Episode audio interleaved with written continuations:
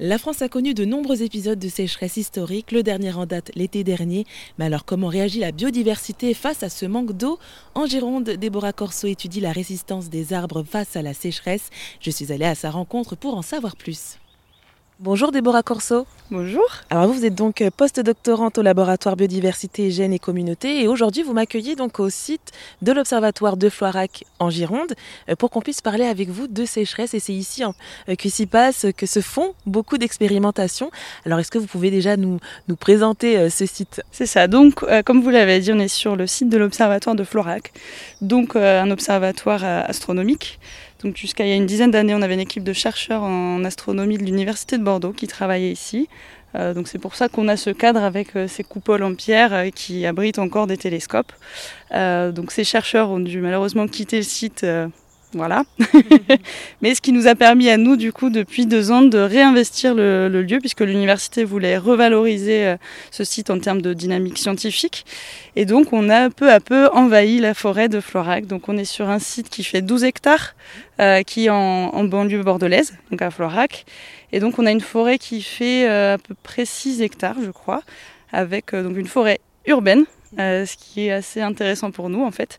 Donc une forêt qui n'est pas à l'heure actuelle encore ouverte au grand public. Donc c'est une forêt qui a été relativement préservée, on va dire, même en termes d'entretien en fait. On laisse vraiment, vous, vous verrez, on peut voir en se baladant qu'on a des arbres morts, des souches, des branches. Euh, voilà, c'est une forêt euh, presque intacte, on va dire, ce qui est aussi assez exceptionnel en ville.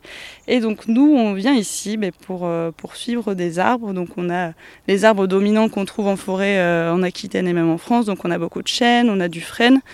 On a aussi euh, des espèces qu'on va dire envahissantes. Donc ça, c'est des espèces qui ont en fait une croissance très rapide et qui vont peu à peu en fait prendre le pas sur les espèces dominantes. Donc à l'heure actuelle, si on regarde en l'air, on a surtout des chênes qui dominent la forêt. Mais si on va un peu plus loin d'un autre côté, on voit qu'on a des robiniers. Donc ça, c'est une espèce native de l'Amérique du Nord, donc euh, Canada, États-Unis, qui a été importée euh, il y a plusieurs décennies en Europe et qui, elle, est très très envahissante. C'est un peu l'arbre qui équivaut à l'hydre de Lerne. On lui coupe la tête et repose de plus belle. Donc on a cet arbre-là, on a aussi le laurier. Alors le laurier, pour le coup, est natif de la région. On retrouve du laurier naturellement, mais il est aussi très invasif. Mais on s'intéresse surtout, euh, nous, à la réponse à la sécheresse de ces arbres, en fait, qu'ils soient euh, envahissants ou que ce soit des arbres dominants puisqu'on remarque euh, dans les forêts rurales, on va dire les forêts un peu plus naturelles comme dans les forêts urbaines, qu'on a des arbres qui montrent des signes de dépérissement, c'est-à-dire qu'ils vont avoir des branches mortes euh, qui vont à terme, en fait, au bout de plusieurs années, mener à la mort complète de l'arbre. Et on sait que euh, les, épisodes répétés de sécheresse, en fait, vont accélérer ce phénomène de dépérissement. D'où l'intérêt de suivre les arbres, de voir si certains s'en sortent mieux d'autres aussi. Est-ce que le chêne est plus menacé que le robinier ne l'est Donc voilà, on a toutes ces questions-là euh, en lien notamment avec l'augmentation de la sécheresse. Et donc vous avez commencé quand vos, expérimentations? Alors on a investi les lieux il y a, il y a un an. voilà, donc on est arrivé avant le printemps pour installer les capteurs euh, qui nous permettent de suivre notamment la croissance mais le fonctionnement aussi des plantes. Donc ça fait euh, voilà un an qu'on fait des suivis. Donc on a une première année un peu euh, crash test qui a été exceptionnelle puisque bon vous rappelle que l'été 2022 a été particulièrement sec. On a eu des grosses périodes et de chaleur et de sécheresse qui ont eu des conséquences notables sur les arbres. Euh, donc maintenant, on va voir si cette année, ben, on va croiser les doigts peut-être pour avoir un été un peu plus humide déjà, un peu moins chaud.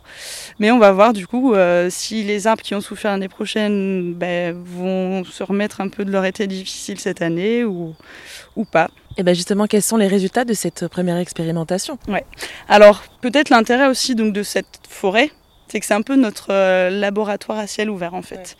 Euh, en recherche, on, on a l'habitude d'avoir une première étape de recherche qui se fait en laboratoire. Donc là, typiquement, l'année dernière, on a pris euh, des branches de chaque espèce qu'on suit et on les a mesurées. On a mesuré un trait de résistance à la sécheresse qui nous permet de dire quelle essence est plus résistante à la sécheresse.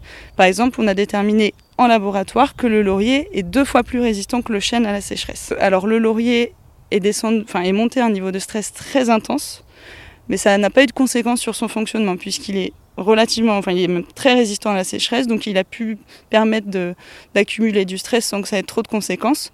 En revanche, on a eu le frêne qui lui aussi a été énormément stressé. C'était l'arbre, euh, on a eu des mesures qui n'ont jamais été mesurées sur le terrain en fait. Donc vraiment un arbre très très très stressé. Et lui, il a atteint un seuil en fait où on sait que ça a des dommages sur la circulation de, de l'eau dans l'arbre. Et le problème, c'est que quand cette circulation d'eau, elle est diminuée, ça a des conséquences sur la croissance et voire même sur la survie de l'arbre en fait. Donc là, on sait qu'on a certains arbres suivis qui ont perdu leurs feuilles en août. Ben, la question maintenant, ça va être de voir si cet été ils en refont. Est-ce qu'ils, enfin cet été pardon, si ce printemps ils vont en faire, est-ce qu'ils vont en refaire autant? Est-ce que, euh, est-ce que si on a un épisode de sécheresse, même pas aussi intense que l'année dernière, est-ce que comment l'arbre va réagir? Est-ce qu'il va du coup avoir une, mémoire de la sécheresse en disant ok cette année je m'accroche et, je tiens plus, ou alors est-ce qu'il va lâcher tout de suite en disant ben j'ai tout donné l'année dernière et là je je peux pas? Donc euh, donc voilà. Et justement, euh, le fait d'étudier euh, bah, cette résistance hein, des arbres à, la sécheresse, qu'est-ce que ça vous, ça va, ça va vous apporter pour la suite? Alors nous, l'idée, c'est de savoir un peu quel visage auront les forêts de demain en Nouvelle-Aquitaine. Alors là encore, le gros atout d'être en milieu urbain, c'est que les... il fait globalement plus chaud en fait en ville. Donc on a quelques degrés en plus. Donc c'est-à-dire que la forêt de Floirac ici, les arbres sont soumis déjà à une augmentation des températures qu'on prédit plus tard. Donc c'est-à-dire que peut-être les conditions euh, d'ici à Florac représentent celles qu'on aura en milieu plus naturel d'ici 20, 30, 40 ans. Donc c'est déjà un peu voir dans le futur, entre guillemets, que d'étudier ici, voir ce qui se passera en milieu naturel. Et après, il y a le devenir aussi de l'arbre en ville. C'est qu'on est quand même, on rentre dans des, dans des politiques où on, plante de plus en plus d'arbres en ville, ce qui est nécessaire. Mais du coup, nous, il faut aussi qu'on arrive à déterminer ben, quelles, espèces d'arbres ont le plus de chances en fait de se maintenir en ville, puisque les conditions sont quand même plus, plus précaires. Donc voilà, nous, il y a cette idée-là, et c'est même l'idée du projet, c'est dans un premier temps, et c'est ce qu'on fait là sur les premières années, c'est on prend plusieurs essences, lesquelles résistent mieux à la sécheresse. Mais la deuxième question, après, ça sera aussi de quantifier l'effet de la forêt sur la ville. On a commencé, là on a installé, vous voyez, il y a des capteurs euh, météo, donc qui mesure la température et l'humidité de l'air. Et donc on en a, vous voyez, dans la plaine et elle s'avance jusque dans la forêt. On a vu cet été, par exemple, les journées où il faisait 40 degrés, donc on avait 40 degrés au niveau de ces capteurs qui sont dans la plaine. Dans la forêt, on descendait jusqu'à 36 degrés. Donc c'est-à-dire que la forêt, elle a un effet rafraîchissant de 4 degrés quand même. Et voilà, c'est ça qu'on va essayer de quantifier un peu plus à l'avenir peut-être aussi dans des forêts qui seront un peu plus ouvertes ou dans des, voilà, dans, dans des tailles de forêt à différentes échelles, on va dire. Eh ben merci beaucoup Déborah Corso de m'avoir accueilli ici au site de l'Observatoire de Floirac et de m'avoir fait euh, euh, cette petite visite dans la forêt et de m'avoir donné toutes ces explications. Je rappelle que vous, vous êtes post-doctorante à l'UMR Biogéco. Merci beaucoup Déborah. Merci à vous.